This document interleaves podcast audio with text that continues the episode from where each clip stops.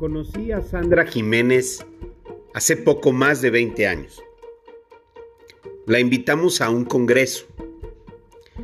A decir verdad, alguien me recomendó su perfil, su currículum, su historia y decidimos invitarla. Yo no la conocía. Nosotros estábamos organizando un congreso muy espectacular, muy interesante y habíamos invitado al famosísimo doctor Patch Adams a que diera una conferencia.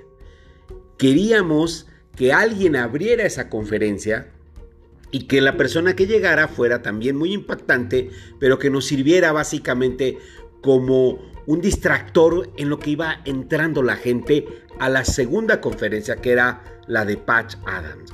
Realmente queríamos que el conferencista fuera pues un abridor, por así decirlo, de la conferencia de Patch Adams. Y llegó Sandra. Sandra tenía 14 años de edad. Estaba en una silla de ruedas. No podía mover bien sus brazos y tenía un aspecto un poco complicado, complejo, porque algunos momentos su cuerpo no respondía a lo que su mente quería hacer. Y entonces agitaba o movía la cabeza de manera inesperada. Venía con su mamá, una persona muy amable, muy alegre, con una sonrisa muy a todo dar. Sandra nació con espina bífida y aparte los doctores al querer retirarla del, útero, al sacarla, al darla al momento que estaban haciendo, tuvieron una complicación, jalaron un poco mal con los forceps y le causaron un daño en la espina. Entonces Sandra, además de tener espina bífida y no poder caminar, tenía problemas pues en sus brazos, en su, en sus, en su cuerpo. Pero Sandra es una persona sumamente inteligente. Sandra, en el momento en que la conocí, era vocera de los derechos de los niños y escribía para el periódico El Universal. Ella había escuchado de un concurso, escribió con ayuda de su mamá una carta, la mandó al periódico y ganó. Y a partir de ese momento Sandra comenzó a escribir mes con mes después semana con semana, en una sección que tenía el periódico precisamente para los niños. Su lucidez, sus ideas, realmente impactaron a la gente. Y se convirtió en una escritora muy leída por los niños y por los adultos. Tanto así que la UNICEF la nombró vocera de los derechos de los niños y la mandó eh, llamar para que visitaran la sede de la UNICEF en Suiza. Hasta allá fue Sandra con su mamá. A partir de ahí Sandra comenzó a dar conferencias y entonces yo la conocí. Sandra escribió también ya un libro. El libro se llama Si tú puedes. Si, no, si, si yo puedo, tú por qué no. Disculpa. Si yo puedo, tú por qué no. Ese libro que escribió Sandra realmente es conmovedor. Pero lo más interesante es que cuando Sandra dio su conferencia en este lugar al que la invitamos, habría unas mil, mil doscientas personas. Cuando terminó después de dar una conferencia con mucha lucidez, alegría, entonación, energía, todo el público de pie le aplaudió. Salió Sandra y entró Pachada. Evidentemente el público también se levantó y comenzó a tomarle fotos. Pero la conferencia de Pachada duró mucho tiempo y fue un poco, pues digamos que diferente. La gente empezó a salir. La verdad ahí me di cuenta que Sandra, Sandra era algo espectacular. A esa edad, a los 14 años, a Sandra le habían dicho que no iba a poder salir adelante que por su condición pues tenía pocos años, meses de vida. Y Sandra, sin chistar, seguía adelante. A la postre se convirtió en la presidenta de un grupo estudiantil muy grande llamado C-Líder. Y siguió avanzando, dando conferencias a diestra y siniestra. pero tenía un sueño aún mayor. Ella quería ser directora de cine. Hoy, 20 años después, Sandra es directora de cine. Sandra ha producido pues varios comerciales, una película y una obra de teatro. Sandra es espectacular. Es una persona muy, muy intensa, inteligente y sobre todo amable. Sandra logró pasar de una situación muy compleja y muy difícil a ser una persona que está viviendo sus sueños y que está convertida en una persona genial, espectacular, que ha logrado inspirar a miles de personas. Sandra Jiménez no es mejor que tú. Sandra Jiménez es una persona extraordinaria que ha cumplido sus sueños. Yo te invito a que tú cumplas tus sueños. Piensa muy bien que así como Sandra ante la adversidad puedes salir adelante, puedes ponerte a pensar, ¿qué sueño yo? ¿Qué quiero yo? ¿Y qué es el extra que tengo que hacer para convertirme en esa persona a la que estoy llamado a ser? Sé como Sandra y sé una persona extraordinaria. Hasta luego.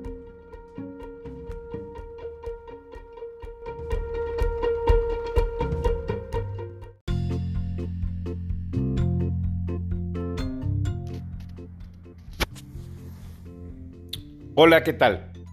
Bienvenida a esta sección de personas extraordinarias cumpliendo un millón de sueños. Hoy te quiero platicar de Julio, Julio César Escobedo. A él lo conocí hace muchos años ya, quizás 24, 25 años. Trabajaba yo en una universidad muy grande, privada, muy famosa. Y yo era responsable de muchas cosas, entre ellas eh, autorizaba todo lo que se pegaba en los pizarrones y en todas las vitrinas de toda la universidad. Era una universidad muy grande, con muchos edificios, tendríamos más de 120 pizarrones. Antes, mucho antes, hace veintitantos años, que no había internet y que no había la forma de promocionar los eventos y las actividades por internet, pues se promocionaban por pósters, se promocionaba por radio. El póster era muy socorrido, la gente hacía pósters y los llevaba a mi oficina para que nosotros los selláramos, los autorizáramos y se pegaran. Era una dinámica medio compleja porque cada quien tenía que hacer 120 pósters, autorizarlos, pegarlos, y los guardias, la gente de limpieza y la gente de la universidad, si veían un póster que no estaba autorizado, autorizado, lo retiraban. Entonces, un día eh, llegó Julio a la oficina. Este, esta autorización estaba delegada en una secretaria que tenía muy claramente lo que se podría o no autorizar. Se valía absolutamente todo, excepto cuestiones políticas o religiosas, o si había algún insulto, alguna cuestión así un poco rara, me preguntaban.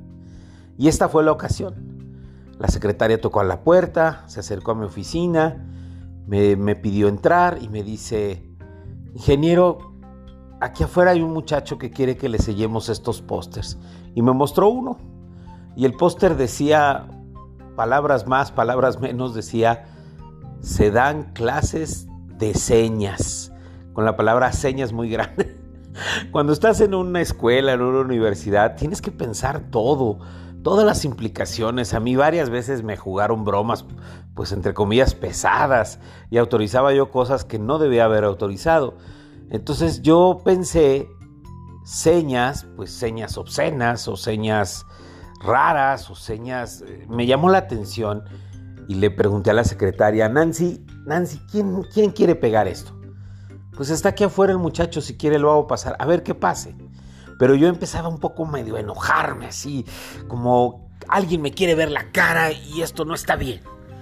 Entonces entró el joven, un joven, pues imagínate, común, delgado, eh, rubio, me acuerdo que era rubio, este, tenía la tez clara, eh, era un poco tímido, era un poco sencillo, y yo tomé el póster entre mis manos, lo estaba yo viendo de frente, se lo mostré, estaba yo unos tres o cuatro metros, y le dije, ¿tú quieres que sellemos esto? Con la voz así muy fuerte y muy, muy determinante y muy drástica. Y él asintió con la cabeza, dijo sí, con la cabeza, no emitió ninguna voz, solo asintió con la cabeza. Yo volteé a ver a la secretaria, a Nancy, y le dije, pero ¿qué le pasa a este muchacho? ¿Qué tipo de señas quiere enseñar? ¿De qué se trata este póster? No tiene, no tiene logotipos, no tiene nada, nada más dice se dan clases de señas y, viene un teléfono. ¿Qué es esto? O venía un dato de él, un, lugar, una cosa así. Yo estaba un poco ofuscado, la verdad. Eh, lo dije así con mucho enojo y Nancy me tranquilizó y me dice, ingeniero, acérquese y, háblele a los ojos, diríjase a sus ojos. Entonces eso me sorprendió, le dije, ¿qué? Sí, que le hable a sus ojos. No, no entiendo, Nancy, ¿qué es eso? Es que él lee sus labios, ingeniero, es sordo. Caray. Yo en ese momento sentí que se me fue el alma hasta el suelo. Me sentí muy mal porque estaba yo actuando muy mal. Cambié mi actitud, me acerqué. Muy, muy mal, levanté la voz y le dije, ¿cómo te llamas? Él no oye, es sordo. Y cuando alguien no oye, cuando es sordo, pues además también difícilmente sabe hablar, porque no escucha las palabras, porque no puede entonar las palabras bien. Leía los labios Julio y los leía muy bien, pero no podía emitir la voz claramente. Entonces, cuando yo me acerco y le pregunto, ¿cómo te llamas? Me contestó más o menos así. Julio Escobedo. Y pues evidentemente se escucha mal, raro, pero yo ya había cambiado mi actitud y le pedía a Nancy que, que nos sentáramos, que cerrara la puerta, que estuviéramos un poco más íntimos y, la verdad sí me, me interesé más en Julio y le dije, Julio, ¿de dónde eres? ¿Qué estudias? Platícame un poco de ti. Y Julio, pues con una voz entrecortada, me, decía cosas como, hoy en Laya, Guanajuato, estudio dinero en temas computacionales. Él era de Guanajuato, de Celaya, estudiaba ingeniero en sistemas computacionales, estaba en su cuarto, quinto semestre, él era becado, vivía, vivía pues con muchas, muchas carencias, esforzándose mucho por salir adelante y la verdad le estaba yendo mal ese semestre. Él se dio cuenta que cuando llegaba a clase se sentaba hasta el frente, leía los labios del profesor y podía apuntar y podía más o menos hilvanar y siguiendo al profesor. Pero estaba teniendo una clase donde el maestro siempre hablaba hacia el pizarrón, siempre volteaba y hablaba derechito al pizarrón y escribía hablándole al pizarrón. Y entonces Julio no podía entender. Y era una clase complicada, era una clase difícil, le estaba yendo mal. Ya estábamos en el segundo periodo y no le estaba yendo bien. Julio tenía dos opciones y así me las planteó. Dice, opción uno, me regreso a Celaya con una educación de cinco semestres de una de las mejores universidades de México, pongo algún negocio, ayudo a mi familia y salimos adelante. No, no, este, termino la carrera, pero con lo que he aprendido puedo hacer muchas cosas y puedo salir adelante porque soy una persona que lo puede hacer. Y además ya no angustio a mi familia estando tan lejos, mandándome dinero, etc. Esa era una opción para Julio. Pero la segunda opción, que me gustó mucho y así me lo dijo tal cual, la, la opción dos es tomar al toro por los cuernos y cambiar, transformar esta situación, hacer que esto que me está pasando cambie y decidirme por la segunda, que es más difícil, pero esa voy a hacer. Y entonces pensó, voy a enseñarle a mis amigos un lenguaje de señas para que mis amigos me puedan ir dictando lo que pasa en el salón y pueda yo comunicarme con ellos. Les enseñaré las señas básicas y les explicaré lo que tengo que lo que tienen que aprender para platicar conmigo. esa decisión tomó, yo decidí, la verdad, apoyarlo, pero aquí entre nos también no pensé que a Julio le fuera ir bien, porque conociendo un poco a los universitarios, hay apatía, no necesariamente le hacen caso a un póster, tomar clases de algo que no te va a redundar en frutos o a rendir en frutos, pues como que dije, pero adelante, mira, yo te presto este salón, te presto este horario, te llevo material que necesitas, vamos a pegar tus pósters y adelante. Y eso hicimos. Pasó un mes, pasaron dos meses y a mitad del tercer mes yo asistí a donde él daba esas clases para ver cómo le estaba yendo a Julio. ¡Oh, sorpresa! Un recinto para 100 personas tenía más de 80, 180 personas. Estaba a reventar. Había gente en los pasillos, había gente en las escaleras y yo veía al frente a Julio, a esa persona tímida y sencilla, moviendo sus manos, moviendo sus labios, hablando con toda la energía del mundo y diciéndole, así se dice gracias, así se dice hola, Así se dice y, explicándoles y dando una cátedra de lenguaje a señas. Julio empezó a convertirse en una persona espectacular porque la gente lo empezó a seguir. Empezó a liderar un movimiento dentro de la universidad. Las personas con discapacidad tienen derecho a aprender y no son tontas, no son personas que tengan discapacidad intelectual, tienen una discapacidad o una función que no tenemos que no tenemos que no tienen este, desarrollada al máximo como la tenemos los demás, como es el escuchar o el hablar, pero pueden aprender. Y a eso se dedicó Julio a decirle a la gente que él quería estudiar y que hay más gente que podría estudiar. De repente esos salones de 180 personas se convirtieron en dos salones, en tres salones, en gente que aprendió el lenguaje de señas y le enseñaba a otras personas.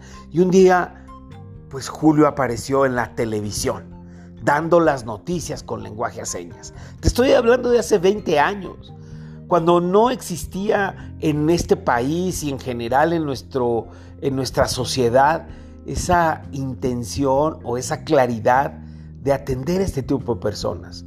Julio además obtenía un trabajo, tenía una manera de salir adelante. Todas las noches daba las noticias con lenguaje a señas, recibía un recurso por eso y podía seguir viviendo y estudiando ahí en la escuela. También la universidad se transformó, no solamente los estudiantes, porque empezaron a preguntarse los directivos si era necesario tener traductores, si había que hacer alguna actividad, si teníamos que obligar, entre comillas, a que los profesores no hablaran al pizarrón, sino voltearan hacia las personas. Se empezó a hablar de los invidentes, de las sillas de ruedas, etcétera, etcétera. Julio creó un grupo estudiantil llamado Palabra sin Voz y de repente empezó a hacer congresos para padres de familia con hijos sordos para decirle tu hijo es sordo, pero eso no significa que sea tonto. Puede estudiar en una universidad como yo, como yo lo estoy haciendo aquí. Dos congresos los organizó allí en Monterrey, en esta prestigiada universidad, y dos congresos los organizó en Oaxaca. ¿Y por qué en Oaxaca? Porque es donde más cantidad de personas con sordera existen en nuestro país. Julio se graduó con honores, terminó su carrera de ingeniero en sistemas, pudo adquirir, entrar a un trabajo y desarrollarse muy bien. El grupo estudiantil continúa. El siguiente presidente del grupo estudiantil Palabras sin Voz se llama Pedro, que después hablaremos de Pedro, porque Pedro además de leer los labios en español, también los lee en inglés. Es un sordo o una persona sorda bilingüe. Julio, Pedro y muy recientemente mi amigo José Manuel, que después hablaremos de José Manuel, son personas sordas, pero que son extraordinarias, que no se quedaron en ser ordinarias, que hicieron un extra, un poquito más y lograron conquistarse a sí mismos y por ende conquistar sus sueños.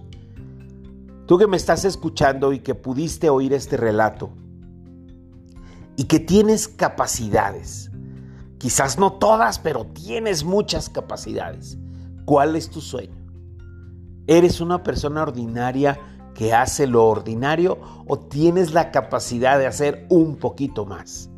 Un poquito más, ese extra que te va a hacer extraordinario y que va a hacer que de alguna manera puedas a ti mismo y conquistar tus sueños.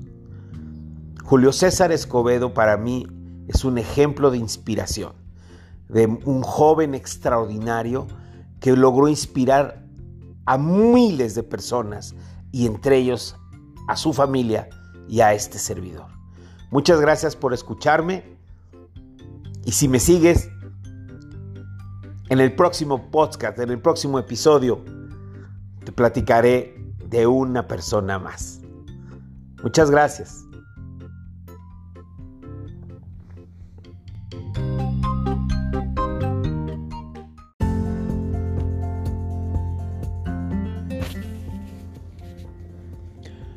Conocí a Esteban González hace quizás unos 15 años o 18 años, también allá en Monterrey.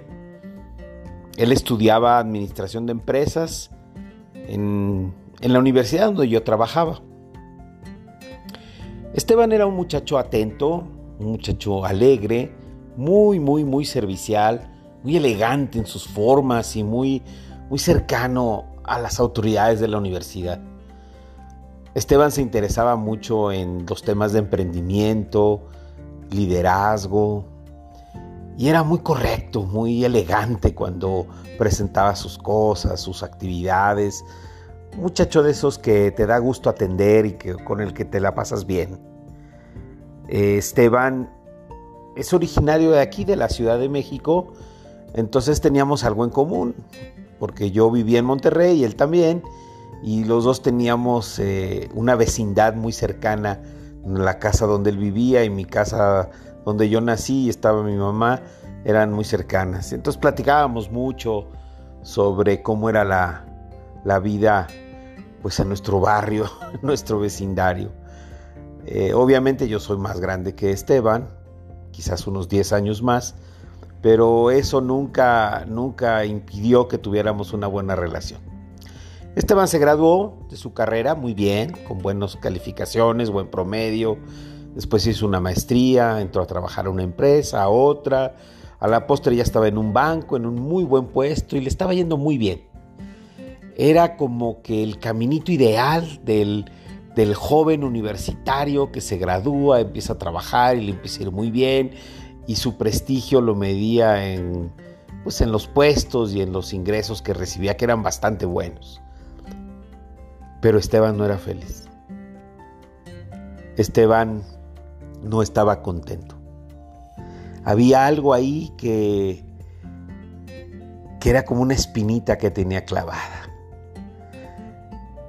Yo le perdí un poco la pista, la verdad, a Esteban, hasta que un día me enteré que había dejado todo, absolutamente todo, juntó un poco de ahorros que tenía, renunció y se fue al otro lado del charco, hasta Europa, Inglaterra, a aprender a bailar.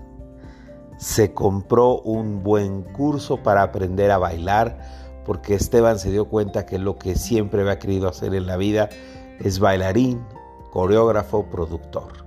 Y se fue para allá, a Londres, a una de las mejores escuelas de danza que existe a prepararse. Cambió todo en Esteban, cambió su manera de comer, su manera de, vestir, su manera de ser, sus actividades cambiaron completamente. Empezó a adelgazar, empezó a, trabajar en su cuerpo, a trabajar en sus actividades físicas, a, a demostrar a través de la danza todo lo que tenía que demostrar de melancolía, de alegría, de entusiasmo, eh, a ser un artista y no solamente un administrador. Allá estando en Londres conoció a otras personas, mexicanos también y mexicanas, y creó una empresa, porque también Esteban sabe cómo hacer una empresa. Había estudiado eso y tiene muchas nociones. La empresa se llama Anima Inc. Regresó de Londres y empezó con pequeños trabajos, muy pequeños, muy sencillos una coreografía aquí, una coreografía allá, eh, algo para anunciar un nuevo producto, algo para una presentación de una empresa, algo por aquí, por allá, hasta que un día llegó un buen contrato y le pidieron hacer la inauguración, el espectáculo de inauguración de unos Juegos Panamericanos en la ciudad de Veracruz. ¡Wow! Era algo ya grande, importante. Y empezó Esteban a trabajar en eso. Tenía un presupuesto, tenía imaginación, tenía buenas ideas y empezó a desarrollar cosas interesantes. Buscó voluntarios, etc. Y le fue muy, muy bien. Le fue tan bien que después se lo pidieron en otro estado y en otro y en otro para juegos estatales, municipales, para otras actividades. Hasta que un día el gobierno de la Ciudad de México le pidió participar en los festejos del 200 aniversario de la independencia y el 100 aniversario de la revolución. Y tenía que hacer un espectáculo único, muy importante, dentro del espectáculo más grande que toda la ciudad estaba organizando. Y una vez más Esteban lo hizo espectacularmente bien. Ya estaba creciendo, ya le estaba yendo muy bien. Pero faltaba todavía aún lo mejor. El gobierno de la Ciudad de México acababa de pedirle, pues acababa de eh, pedir permiso para que una película muy famosa, la de eh, James Bond 007, hicieran un desfile de Día de Muertos en la ciudad. Y ese desfile, ese carnaval que inventaron para esa película llamó mucho la atención. Fue muy llamativo. Este, salió en la película y el, gobierno lo vio eh, y parte de lo que se hizo ahí Llamó tanto la atención que entonces el jefe de gobierno se acercó con Esteban y con Anima Inc. les dijo, ¿y no podríamos hacerlo nosotros? Y Esteban dijo que sí, porque por supuesto que sí. Y entonces organizó para el siguiente año el primer desfile de Día de Muertos de la Ciudad de México, que seguramente conoces y que seguramente sabes que fue increíble, espectacular, un millón de voluntarios y de ahí siguió el segundo, el tercero y ya van en el cuarto. Más de dos millones de voluntarios han participado en los desfiles de Día de Muertos de la Ciudad de México, un evento que se está convirtiendo en una gran tradición en esta ciudad. Esteban ya ha ido con Anima Inc. inclusive al Mundial de Fútbol, a Rusia, a llevar un pedacito de lo que es esta tradición de Día de Muertos. Si tú has visto la película de Billy Elliot, para mí Esteban es el Billy Elliot mexicano. Si tú has visto la película de Haz de tu vida un espectáculo de Barnum, la historia de Barnum, para mí Esteban es un Barnum. Es la combinación de un bailarín con un creador de espectáculos. Y a mí me gusta mucho esa frase, haz de tu vida un espectáculo.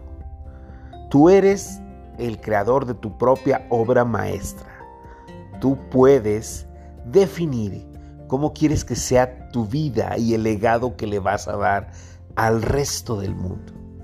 Haz de tu vida un espectáculo y ve pintando, esculpiendo, creando esa gran obra maestra que es tu legado, tu vida. ¿Y sabes dónde la encuentras? En los sueños que tienes. En ese sueño que está arraigado, en ese sueño tan importante que quieres realizar. Persigue tus sueños. Haz un extra, un extra. Sé una persona extraordinaria. No te conviertas en esas personas ordinarias que solamente hacen lo que el resto del mundo hace. Haz algo extraordinario, como Esteban, porque sabes bien, Esteban no es mejor que tú. Esteban es una persona ordinaria que logró hacer algo extraordinario. Sigamos el ejemplo de Esteban y hagamos de nuestra vida un espectáculo. Nos vemos en la próxima historia. Muchas gracias.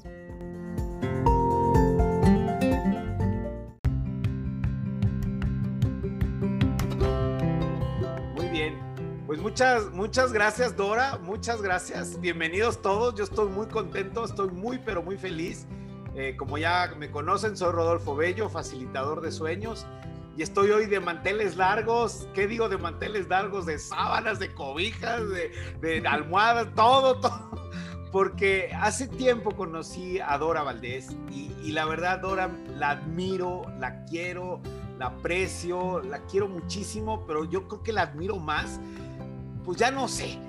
Lo que sí sé es que se es un agasajo conocer a Dora y es un agasajo platicar con ella. Dora Valdés, yo tuve la oportunidad de conocerla eh, cuando ella estaba estudiando su carrera. Tiene la sonrisa y la mirada más increíble que conozco en una persona. Y platicar con ella es renovarse, es energetizarse, es la verdad estar, pero con los ánimos hasta arriba eh, en tu vida. Dora, Dora, muchísimas gracias por aceptar la invitación. Me tienes bien emocionado desde que dijiste que sí. Bienvenida. Ah, muchas gracias, Rodolfo. No, cállate, tenemos una gran historia que al rato les contaré porque pues gracias este señor que ven aquí fue que pude estudiar mi carrera porque él creyó en mí cuando mucha gente me había dicho que no y que no y que no, y él dijo, está bien, le vamos a dar una oportunidad a esta persona inquieta que anda por aquí casi, casi esperando todos los días afuera de becas, ¿verdad? De, para ver cómo iba mi trámite, porque yo iba a estudiar en el TEC de Monterrey, sí o sí. Es, es cierto, esa, esa historia la recuerdo, era insistente, pero ¿cómo le vas a decir que no a una chica tan, tan, tan propositiva? Miren, hay un libro que yo leo mucho que se llama Los siete hábitos de la gente altamente eficaz de Stephen Covey. Lo leo porque vi clase de eso. Pero el primer hábito se llama proactividad. Y cuando yo veo la palabra proactividad, inmediatamente pienso en dos o tres personas y siempre está el rostro de Dora. Dora es proactiva, es una niña proactiva, es una chica, una mujer sonriente y bueno, si ustedes tienen la oportunidad de seguirla en su podcast o seguirla en sus redes sociales, se van a dar cuenta que es una persona que anima todos los días. Pero, Dora, vamos a conocerte un poquito mejor y ah. vamos a saber quién es Dora Valdés. Eh, Valdés, la, la famosa Dora Valdés, la de RH, ahora conocida como la de RH, ¿verdad? Porque así te conocen ahora. Dora, tú eres de la ciudad de Monterrey, naciste allá, eres de por allá, platícame. Es correcto, yo soy regia de hueso colorado, carne asada, este, fútbol, cowboys, todo, o sea, soy de aquí 100%, me encanta Monterrey. Y, eres, a ver, pero ya siendo de Monterrey es del sur, del norte, de Apodaca, de Huinalá, de Gualahuises, de, o sea, porque no es lo mismo ser de San Pedro que ser de, de Escobedo, ¿verdad? Claro, sí, no, cada uno tiene sus cosas, ¿verdad?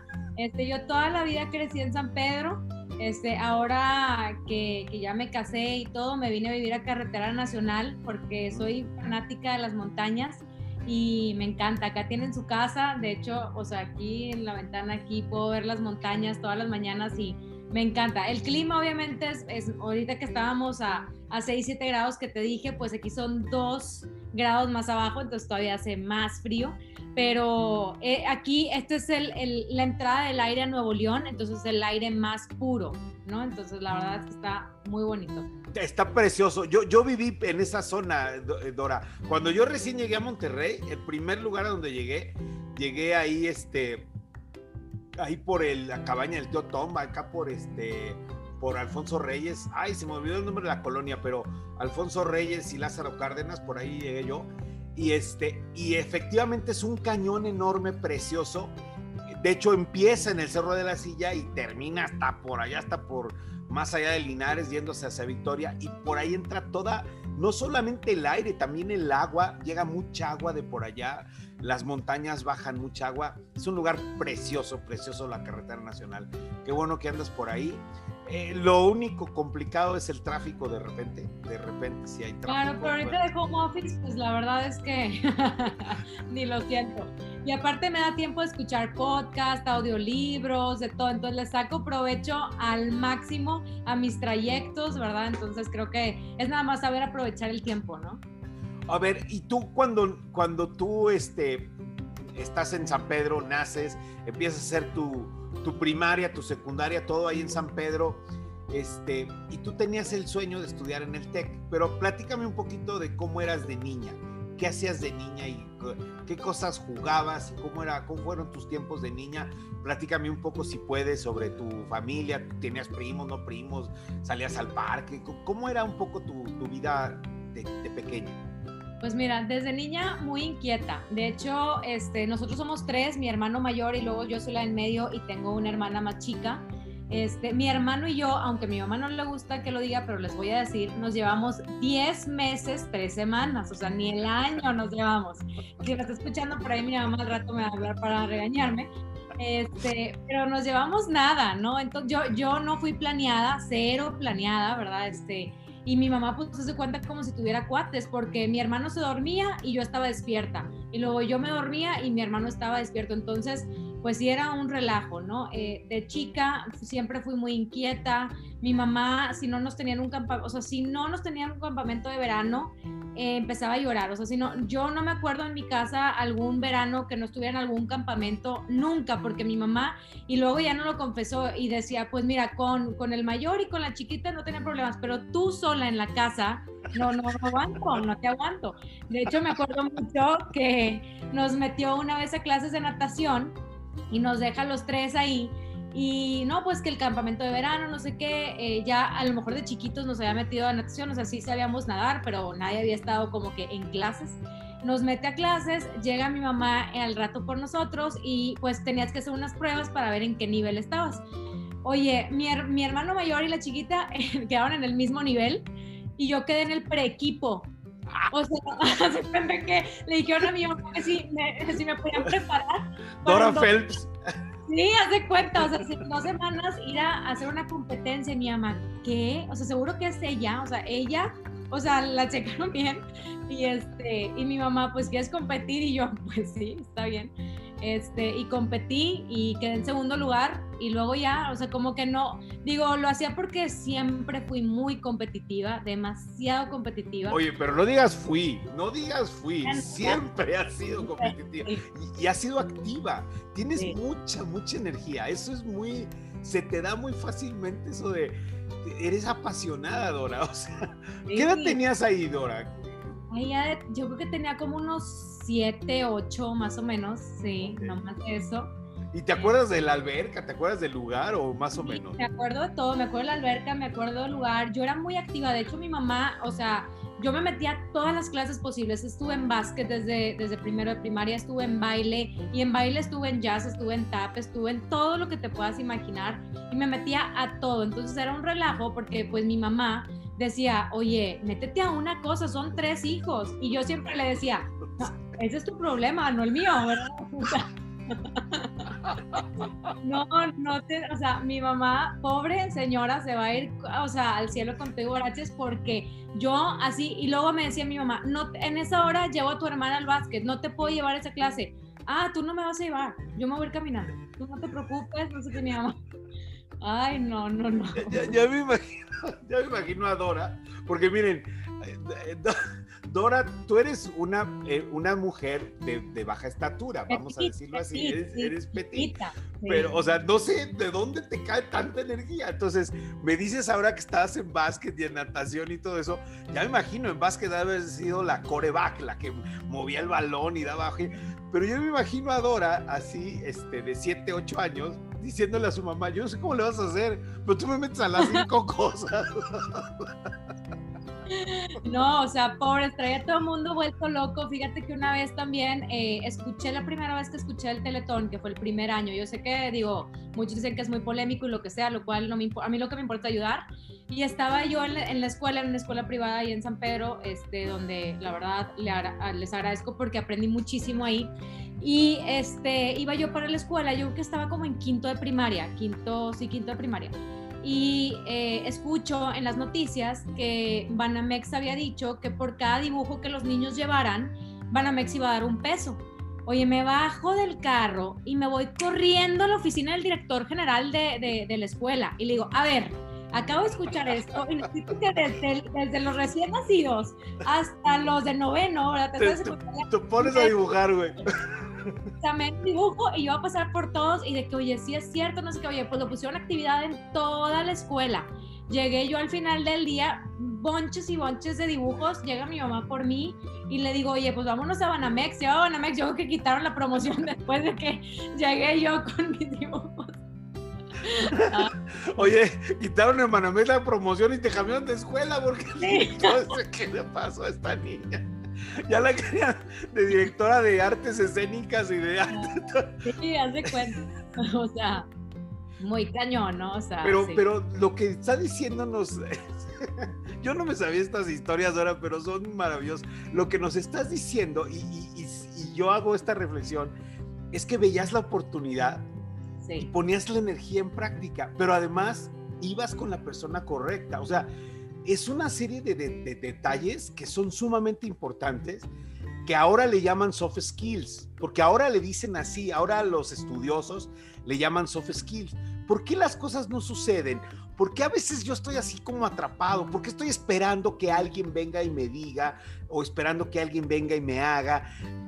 A, mí me pasa de repente, de ahora no sé, seguramente tú conoces gente y me vas a ir diciendo que se siente frustrado, atrapado, etcétera y que se la pasa quejándose y que se la pasa diciendo cosas que, que, están mal en su vida, cuando la verdad las oportunidades, las oportunidades ahí están, las estrategias para hacerla y hay que poner energía.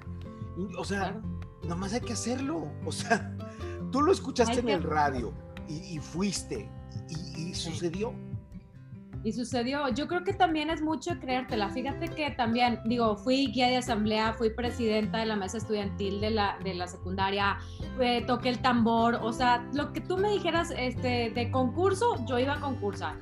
Pero me acuerdo también mucho que cuando yo estaba chica, eh, una vez eh, mi mamá fue por mí al colegio, me traía ahí con ella, y me acuerdo que se le acerca una mamá de una, de una compañera y le dice a mi mamá, oye, pues Nada más te quiero decir que la junta, tuvimos una junta ayer para hablar de Dorita, pues porque todo gana y todo hace y pues, o sea, queríamos como que entender por qué. La verdad, yo no sabía que íbamos a eso y yo veía como mi mamá como que se le empezaban a salir las lágrimas y se va la señora de que, oye, pues una disculpa, yo no sabía que íbamos a hablar nada más, o sea, de tu hija y así, como que la junta fue de eso, o sea, de hablar de por qué yo, o sea, por qué yo ganaba todo, ¿no? O sea, por qué. Y mi mamá, déjame te digo una cosa, mi mamá nunca nos exigió nada, ni calificaciones. Mi mamá, cero, es de que tienen que sacarse 100. No, mi mamá es de que 70 y sé feliz, ¿verdad? O sea, me vale.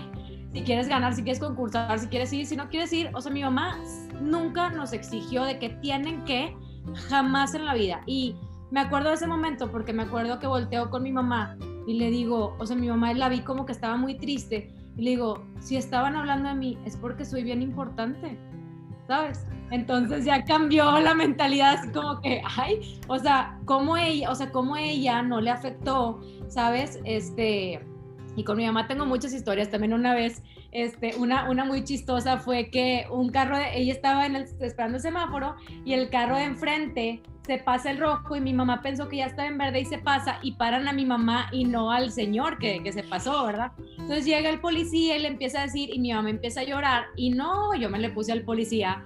No, no sabes, pobre, ya hasta mi mamá ya le dio vergüenza y dijo, ya, cállate por favor. el policía te dio la placa y te dio la pistola. que cómo era posible que hiciera llorar a mi mamá, si ella no tuvo la culpa. No, bueno, o sea, sí. Oye, Dora, mira, yo te iba a preguntar, antes de que me contaras lo de, lo de la junta en la escuela, que cuando tú eres muy activa y cuando eres muy propositiva y cuando estás para arriba y para abajo, siempre a alguien le pisas un callo o a algo o pasan cosas o a veces esa impotencia, esa trascendencia, esa, no, no impotencia, más bien ese deseo de avanzar y todo, sin querer lastimamos a alguien. Es como cuando un elefante entra a una cristalería y pum, sin querer rompe algo. Y que te iba a preguntar, fíjate, que si había habido algunos aspectos negativos.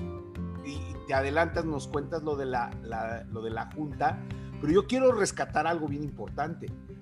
Una persona adulta, tu mamá, empieza a sentirse mal, empieza a, llorar. Tú puedes hacer muchas cosas.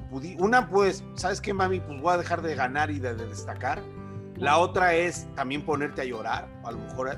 Y sin embargo, fuiste incluso una terapeuta.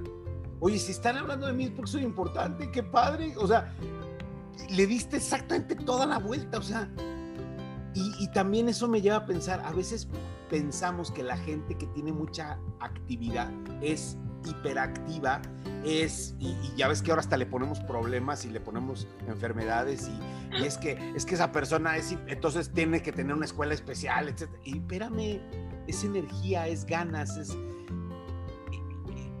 Eso te llegó, Dora. De alguna manera es, es un talento que tú tienes. Energía positiva, proactiva, que sale adelante y la manera de ver el lado bueno de las cosas.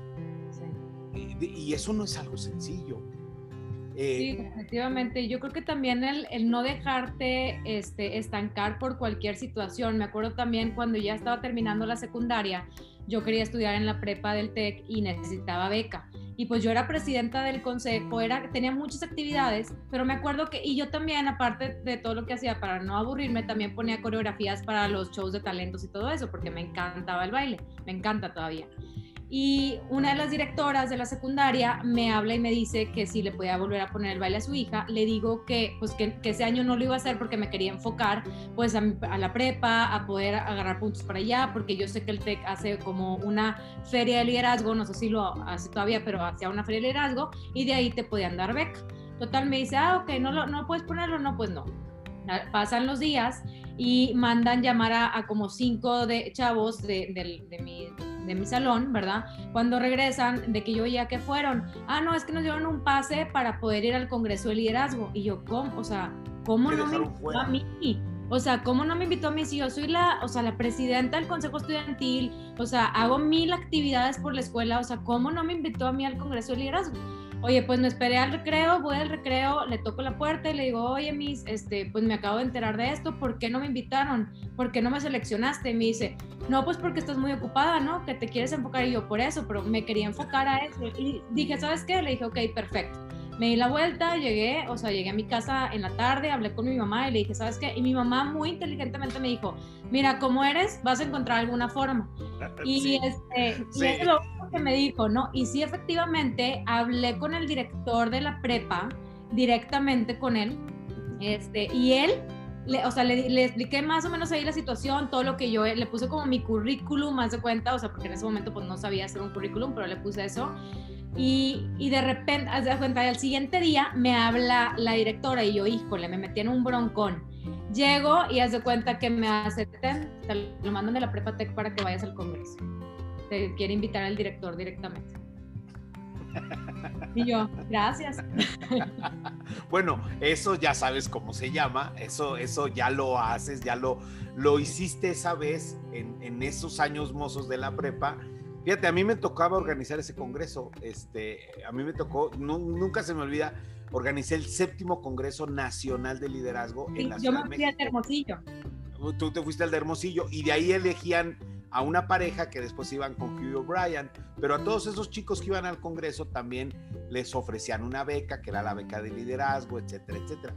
Yo de ahí tengo grandes, este, pues gente que conocí, uno de ellos, te voy a presentar pronto, a Emanuel Garza Fishburne, a lo mejor hasta lo conoces, eh, es el fundador, junto con su hermano Esteban, de la Universidad Carolina, allá en, en, Saltillo, es una super universidad. Sí, conozco a Esteban, estudió conmigo bueno, Esteban Garza Fishburne es el presidente del consejo y Emanuel es el rector. Entonces seguramente conoces la universidad. Y bueno, ellos son de ese grupo. Entonces tú ahí empiezas, o no empiezas, ahí continúas con todo ese proceso de destacar, de salir adelante, etcétera. Pero también, como todo mundo sabemos, y yo fui director de becas, no no es necesariamente el dinero lo que a veces abunda y en una universidad como el TEC de Monterrey el dinero es bien importante, el dinero se requiere para pagar las colegiaturas y pues una beca no es algo sencillo, no es algo sencillo. Yo conocí a Dora en becas, yo, yo era el director de becas y Dora llegó ahí a becas.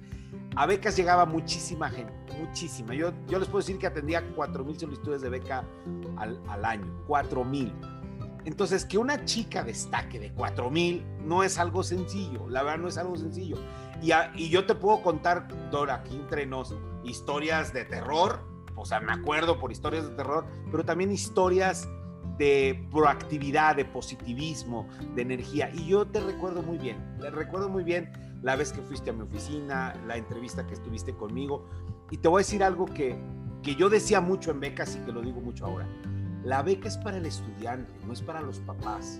Claro. Y yo recibía a mucho papá, mucho papá que iba tramitando la beca de su hijo. Entonces, cuando llegaba un estudiante, un estudiante de 17, 18 años, 16, y él me contaba su historia, para mí eso era mucho más importante y valioso que llegara papá y me trajera, porque había, eh, había que me llevaban así tambos de, de hojas, de premios y de, eh, eh, este, ¿cómo se llama? Estrellitas y la primera boleta del jardín de niños. Y, y yo les decía, no me digas lo que sabes, dime lo que has hecho con lo que sabes. Claro. Y ahí te conocí, llegaste al, al TEC a solicitar una beca. Este, fue una situación... Oye, bien inteligente porque no fui a ver cuánto costaba. Primero me fui con becas contigo. pero, pero fíjate, Dora, ah, yo recuerdo una, una chica que estaba en la preparatoria 15, la prepa 15 la que estaba atrás del TEC, Sí. que, que, que llegó muy tarde, muy, muy tarde. Llegó por ahí, de, cuando digo tarde es mayo, haz de cuenta. Las clases empiezan en agosto y ella llega en mayo a pedir la beca.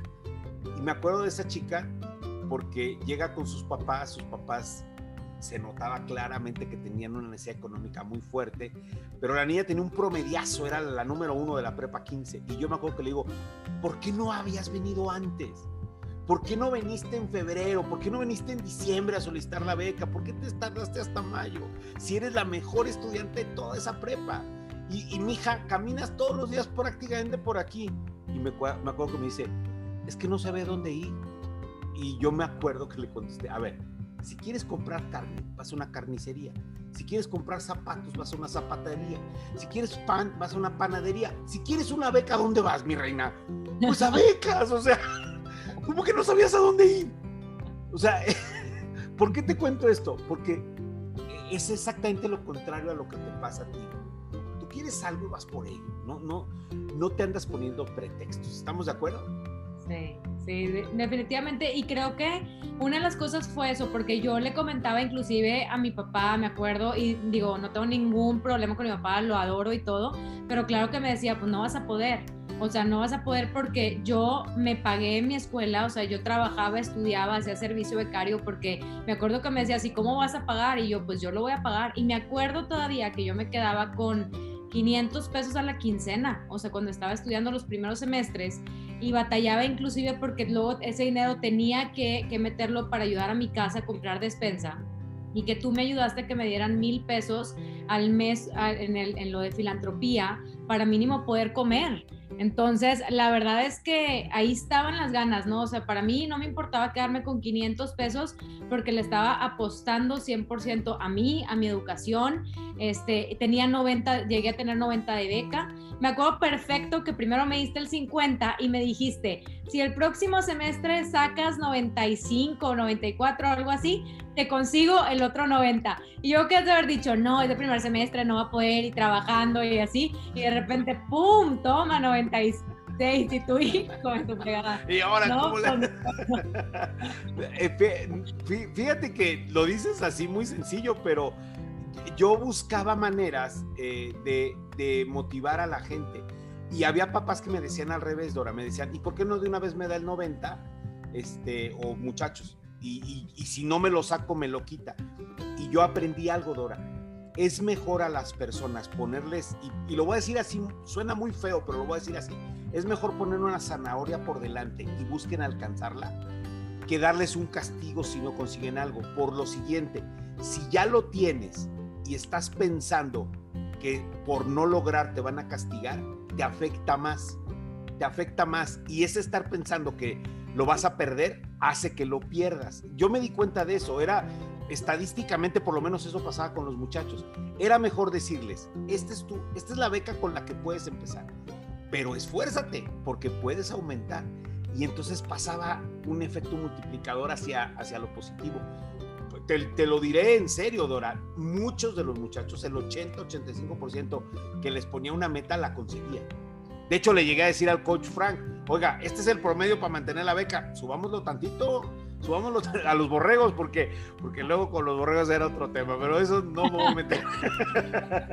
Oye, ¿qué estudiaste, Dora? ¿Qué fue la, qué carrera estudiaste para que toda la audiencia lo conozca? Estudié Relaciones Internacionales, hice mi especialidad en Recursos Humanos y también hice otra en emprendedurismo porque me llegué a ganar la, la beca del premio Frisa eh, de mm. emprendedor y, y, me fui a estudiar a Suecia este, para, pues por, por lo del premio, ¿no? Que ganamos. Y esa es otra historia porque yo pues venía trabajando, estudiando, este, a los 20 años me compré mi primer carro, este, y así, ¿no? Poco a poco ir creciendo. Nunca fui practicante, siempre tuve un empleo, este, normal, ¿verdad? Siendo parte de la nómina y todo.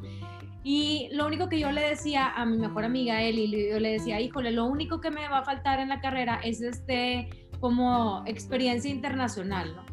Y ella me decía, oye, pues, es, ¿por, qué no te metes a la clase de emprendedor? Y ahí si ganas, pues te dan una beca. Y yo, como, ¿cuánta gente se mete? No, pues como, no sé, 8 mil o no sé cuántos este, proyectos, ¿verdad? Y yo, de que pues ni modo, me voy a meter. Entonces me puse, dije, si este es mi, mi one shot, o sea, mi única oportunidad, mínimo lo voy a hacer bien para no decir de que, ay, pues me hubiera quedado con las ganas. Entonces me metí a estudiar quién era el profesor que más se lo tomaba como en serio y llevaba gente a la final y todo profe Edgar, me metí con él. Cuando llegamos, este, pues eh, ahí de todas las carreras, ¿no? O sea, hasta es un tutti frutti de todo.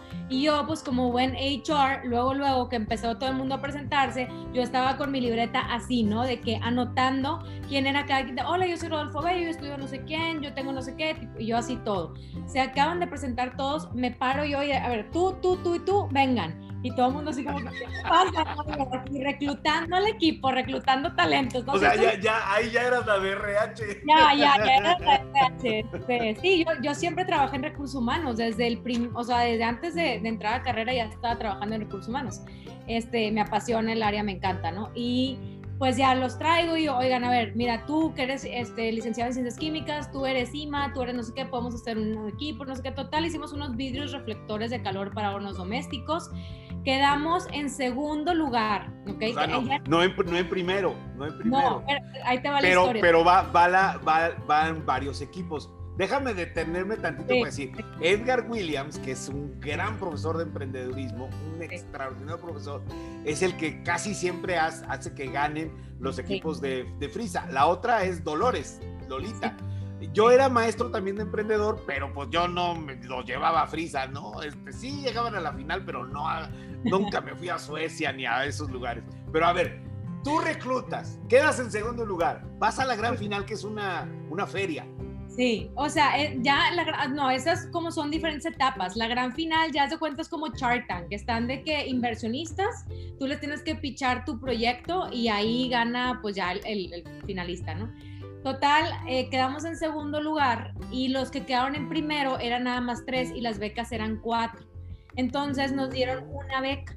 Y de todo el equipo, haz de cuenta que dijeron entre ellos de que, oye, ¿sabes que Los que más participaron en el proyecto fueron tú y Nets, otro chavo, muy bueno. De hecho, está en Austin y es un doctor y es un genio. Entonces, este, me habla Nets y me dice, oye, estoy en biotecnología, vente. Ya voy y me dice, oye, pues aquí ya nos dieron una beca, no sé qué, ¿cómo ves? ¿Cómo te o sea, ¿cómo le hacemos? Y le dije, no, pues no sé, tú dime. me dice, ¿un volado qué? Le digo, va, águila o sol en biotecnología, ¿eh? Tercer piso. Y yo, no, pues, águila. Va, avienta la moneda. Me dice, águila, que te vaya súper bien en Suecia. Me dice, te lo mereces. ¡Qué bárbaro! Vámonos, imagínate. ¡Qué, qué bárbaro! No, no, no lo... Eh, hay gente que le dice suerte, Dora. Hay gente que le dice suerte, pero no es suerte. Definitivamente no es suerte. Es el, el universo yo sí creo que el universo se, se alinea cuando tenemos la actitud positiva. Yo sí lo creo. Yo te conocí en momentos muy difíciles y de, de hecho te he visto en momentos difíciles. Y, y, te he visto con cosas fuertes y te he visto salir adelante. Y, y es tu actitud, es, es, tu sonrisa, es tu energía, es tus ganas, es tu pasión. mira, no te lo digo por, por coba o por hacerte la vara, es porque es notorio. Es, es, y, yo creo que a las personas que nos escuchan, a, quienes vean esta entrevista, te puede ir muy mal en la vida. Esto a mucha gente le va. Pero el chiste es la actitud. ¿Cómo tomas lo que te está pasando? Te vas a Suiza o a Suecia. Era Suiza, ¿no? Era Suecia, Suecia. Suecia. Te vas a Estocolmo. Te vas para allá. Te vas un verano. Te vas a hacer un curso. Porque eso es ser un curso, ¿sí o no? Sí, sí, sí. ¿Y cómo te va allá? ¿Cómo fue tu experiencia allá? Fíjate que yo, como soy un poquito inquieta, este, dije, oye, pues ya estando en, en, recursos humanos, dije, no, ya, vámonos. O sea, es la primera vez que cruzo el charco, bruto. Claro, mi primera cosa fue, fui, yo estaba trabajando, estaba como, ya tenía una jefatura en recursos humanos y yo dije, híjoles, me, van a dar permiso o no de, irme, ¿verdad? Fui con el dueño, le toqué la puerta, le dije que, ¿sabes qué? Me acabo de ganar esto, pero pues tú sabes que yo necesito el trabajo, o sea, necesito para poder sobrevivir y pues más si me quiero ir, ¿verdad? Voltea conmigo y me dice, a ver, Dora, tú te vas a ir a ese viaje dos meses, nosotros te vamos a pagar el 100% de tu sueldo eres una persona extraordinaria y no te vamos a perder, o sea, por dos meses que te, aparte te ganaste. Me dice, tú no te preocupes, tú te vas. Wow. wow. esas son personas que, que Dios, que el destino, que nos ponen en el camino, que valen la pena. Todas esas personas. Y que ahora tú estoy seguro que tú haces lo mismo con muchas personas. Dora, desde que estaba estudiando su preparatoria y después la carrera, trabaja y estudia. En el TEC de Monterrey nos dicen que, o nos decían, yo cuando estaba ahí, nos decían que era trabajo de tiempo completo el TEC, que no podían trabajar. Entonces yo como director de becas tenía que hacerme de la vista gorda, de que no sabía de que Dora estaba trabajando, pero yo también sabía que si ella no trabajaba no había dinero en casa y no podían, no solamente Dora estudiar, sino vivir, necesitaban el dinero. Dora era, mira, no lo va a decir ella, lo voy a decir yo Dora era el sustento en su casa. Trabajaba para llevar la comida a casa, porque a veces así pasa. Y entonces estudiaba, trabajaba y mantenía una familia. A lo mejor a lo mejor perdió cosas interesantes como bailar en el TEC o como irse de fiesta o como pero ganó muchas otras y también fue divertido para Dora el TEC porque fue muy divertido. Y hay una anécdota preciosa, Dora, increíble que es cuando el doctor Rafael Rangel, el doctor Rafael Rangel hacía sus, ¿verdad? Que te acuerdas y te acuerdas re bien. Y mira, este pedacito se lo vamos a mandar al doctor Rangel, porque el doctor Rangel le encantaba hacer una reunión con los que ya se iban a graduar. Y, y, decirles cómo va a ser tu futuro, etcétera. Porque, y aquí les voy a decir de una vez, la gran mayoría de los chavos estudia sin trabajar y cuando ya va a salir, pues no sabe qué hacer y entonces este, no sabe ni cómo ir a una entrevista de trabajo. Entonces el doctor simulaba entrevistas de trabajo y se los ponía como lazo de cochino. O sea, a ver quién quiere voluntario. Entonces ponía un chavo y decía, ¿y qué? ¿Dónde quieres trabajar? ¿Y por qué? ¿Y que no sé qué? Y, los hacía pedacitos. Entonces en esa junta manda a llamar a todos los chavos. Yo fui, yo me metí, fue en sala mayor de rectoría. Pues, la verdad fue fortuito que yo llegara y en eso a ver quién quiere pasar. Ah, no quieren, a ver, Dora Valdés. Y entonces pasa Dora Valdés, le empieza a preguntar el doctor Regel y fue al revés. o sea, Dora se puso como, pues no como lazo de cochino, pero sorprendió al doctor Rangel con las respuestas. Impresionante. Obviamente tú tenías ya la experiencia. ¿Te acuerdas de esa vez, Dora? Me acuerdo perfecto porque aparte yo trabajaba en una fábrica en Apodaca, entonces se me hizo súper tarde y ya no había más que a mero adelante, entonces yo llegué así con mi bolsita y me senté a mero enfrente y como ya había entrevistado varios chavos, dice, a ver, ya, ya nos burlamos mucho a los hombres, a ver, vamos a agarrar a una niña. Entonces cuenta que ya, pues me agarra a mí porque estaba ahí, este al principio y yo de que pues ya dejo mi esto y me siento y ya ves que te preguntaba, ¿qué empresa quieres que, que represente? Entonces yo le digo, pues el TEC de Monterrey. Y todos, uy, ya, uh. este, ¿y qué puesto quieres? Y le dije, no, pues yo quiero, yo quiero llegar a ser directora de recursos humanos a nivel nacional y así como que a nivel sistema le dije y de que, ok, a ver, siéntate. Total, tenía una guía de preguntas atrás el que te va diciendo que sí, de hecho ahorita ya soy, o sea, ya tengo este, una jefatura en capital humano, soy esto, hago esto, estoy haciendo esto, me fui al extranjero, gané el premio. Bueno, ni siquiera terminó, me bajó y me dice, ¿sabes qué? Tú me estás quedando en ridículo, tú, o sea, siéntate, siéntate y ya, o sea, y luego ya me, me, pidió, me esperé tantito ahí, me dio su tarjeta, platicamos, este, muy padre, muy padre experiencia. La verdad es que admiro muchísimo este, al doctor Rangel, o sea, bastante. Para mí es un súper ejemplo de persona. Es un gran líder y algo que buscaba hacer con los muchachos y lo sigue haciendo, es que reflexionemos, que la vida está de nuestras manos, que lo importante es encontrar una misión, un propósito en la vida.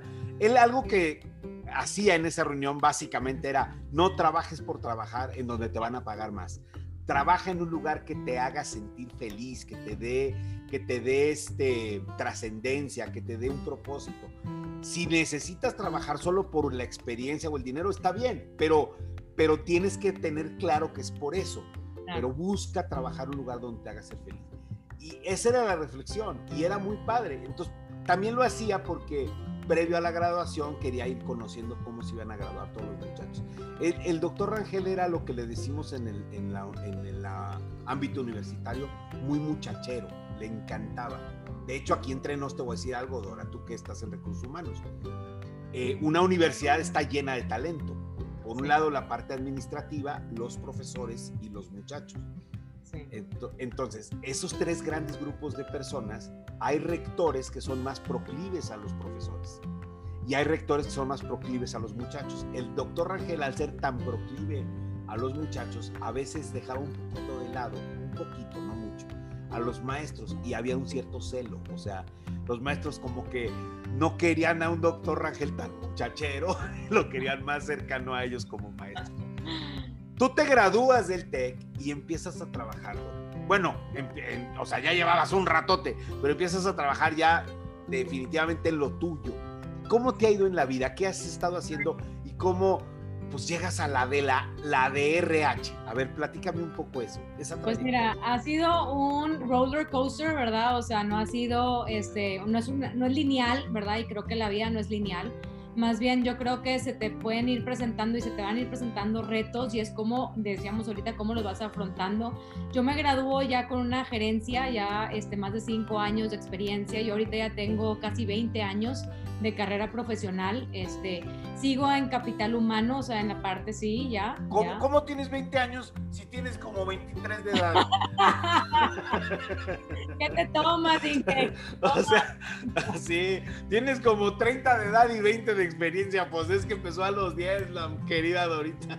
Empecé bien chiquita y a, mis papás no llegó al DIF nada más porque Dios es bien grande, pero ya te iban a rescatarlos del DIF, a ver, están explotando esta niña. Sí, sí, Este, y pues bueno, ya salgo, obviamente me, o sea, me metí a una empresa, bueno, no seguí en la misma empresa donde estaba, luego me ofrecieron un cambio, este, y ahí así estuve, conocí varias, varias empresas, hasta que a mis ya casi 30 años decidí ya poner mis propios negocios, tengo diferentes negocios y ahora eh, muy enfocados a consultoría, muy enfocados a, tengo como dos, dos ramas, una que es más como la parte de share services como recursos humanos, contabilidad y marketing y otra que es más el mundo inmobiliario.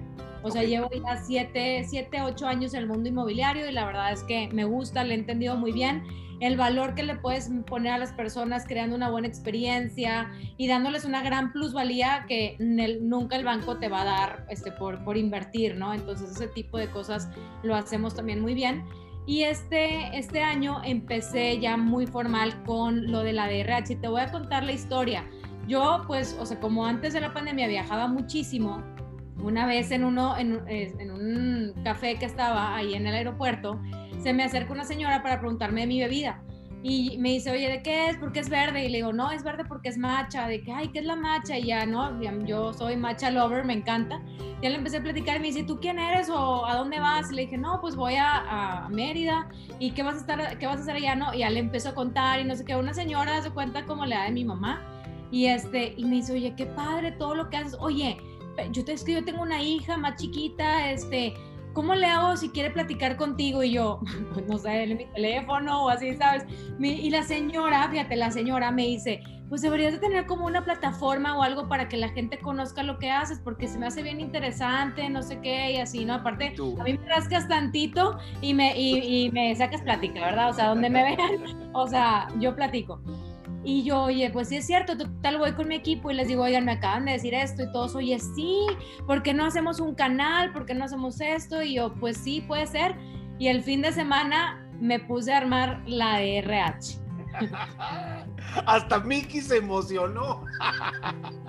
es que eso eres tú, Dora. Eres, eres creativa y eres propositiva abre la de la RH, empieza a hacer, o sea, yo, yo no sé cómo le alcanza en día, porque hace como 7, 8 entrevistas diarias este Dora, y ya está con uno, ya está con otro, ya va aquí, ya va allá, y anda haciendo mil cosas.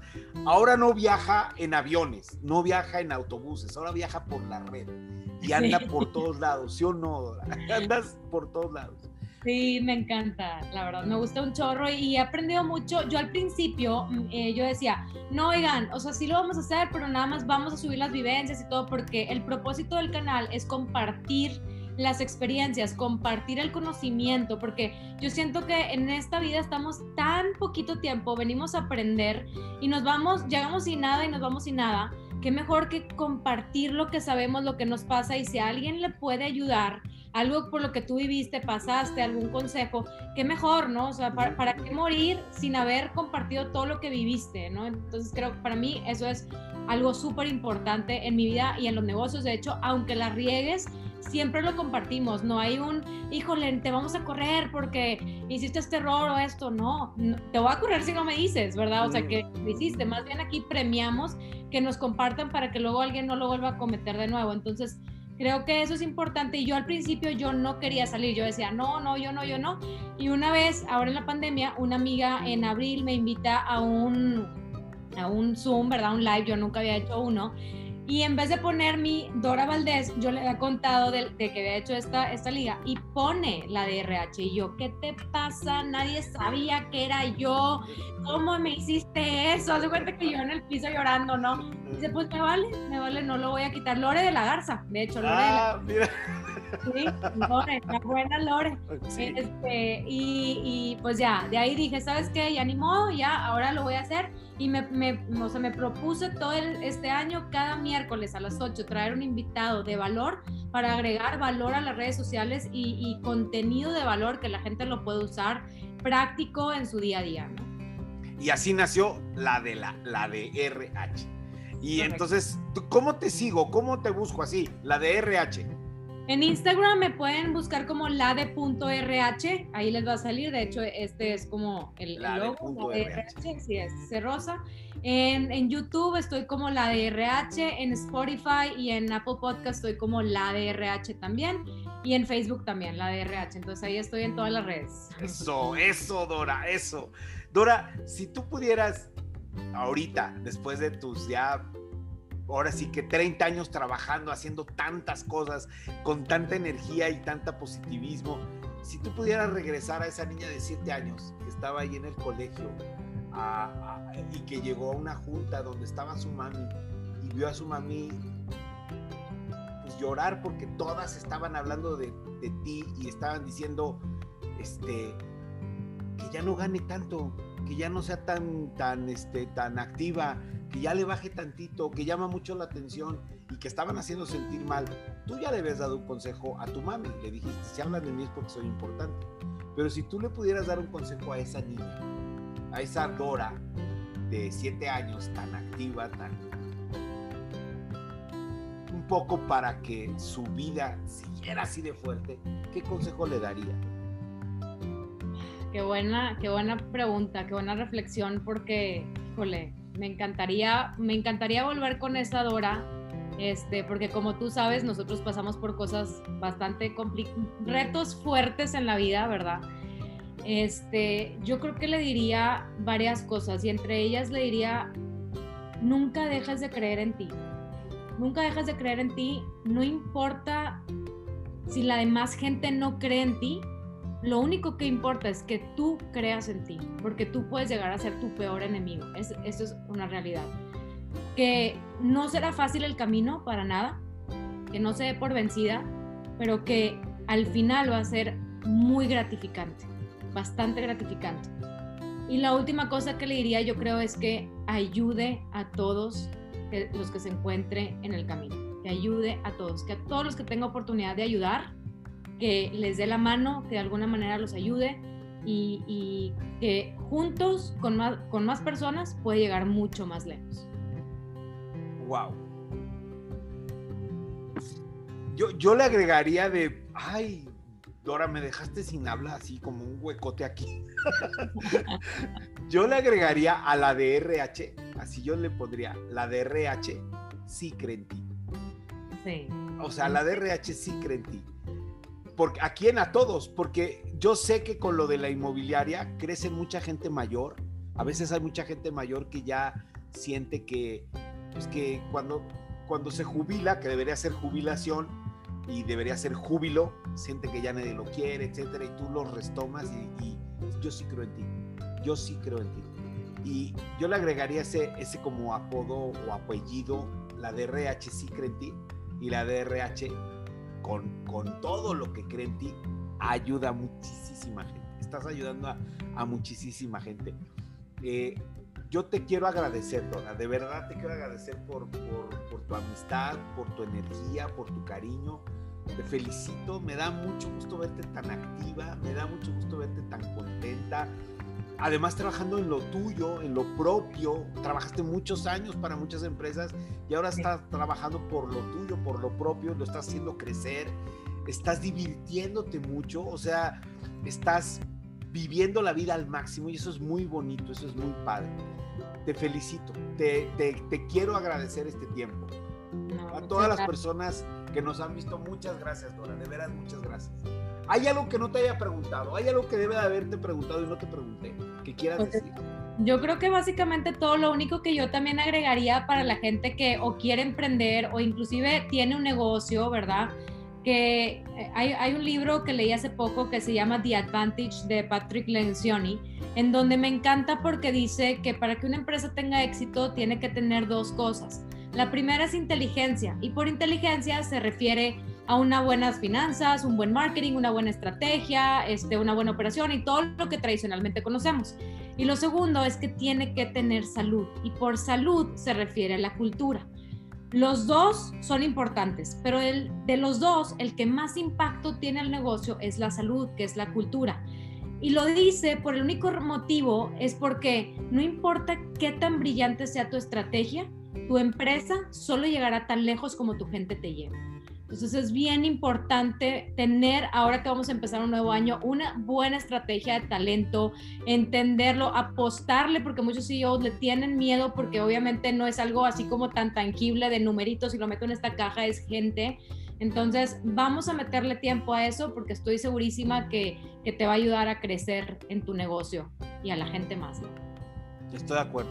En este momento tan difícil, de, salud física y que luego se viene la salud económica y luego se viene la salud también mental, ¿eh? porque se viene una pandemia de angustia, de ansiedad. No, no, no estoy hablando, no quiero ser negativo, sino es algo que va a pasar, o sea, es natural, lo dicen todas las personas. O sea, de, la sanitaria vamos a pasar a la económica y luego viene la, la emocional. Entonces vamos a tener que buscar posibilidades, o sea, ya no podemos viajar, pues viajemos por internet ya no podemos estar, pues estemos de otra manera. Este, y tienes toda la razón. Y también tienes una conferencia TED hace poquito. Ya empezaste a dar conferencias TED. Estás a punto de sacar un libro. Estás, no, no, no. Por favor, cuando saques ya tu libro, cuando sea un exitazo, este, hay, hay que hacer otra entrevista. Por favor, claro que sí, con todo gusto, Rodolfo. Muchísimas gracias por invitarme. En verdad, lo aprecio mucho. Muchas gracias. Muchas gracias, Dora. Vamos a cortar la transmisión aquí. Muchas, muchas gracias. Sí, ganadora, por favor, la de RH. Y síganme a mí, Rodolfo Bello, facilitador de sueños. Muchas, muchas, muchas gracias. Hasta luego. Gracias. Bye bye.